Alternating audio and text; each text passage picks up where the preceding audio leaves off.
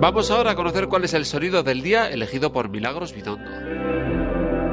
No atravesamos buenos tiempos y en este panorama tan convulso en el que la salud y el empleo se están resintiendo de una manera muy especial, hoy nos quedamos con el balón de oxígeno, al menos momentáneo, que ha recibido la plantilla de Trenasa de Castejón al conocer que la fábrica mantiene la actividad por lo menos hasta el próximo 31 de enero. Un tiempo precioso para que los sindicatos y la dirección puedan seguir negociando y, quién sabe, evitar en última instancia que los trabajadores se vayan a la calle.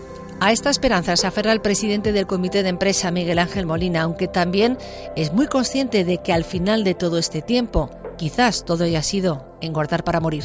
O sea, que no quiere decir que a 31 de enero nos vengas con otro expediente o se retome este o algo. Pero bueno, de momento la noticia la cogemos con, con muy buenas expectativas, con mucha alegría, mucho esfuerzo el que hemos invertido en ello y parece que de momento tiene su recompensa.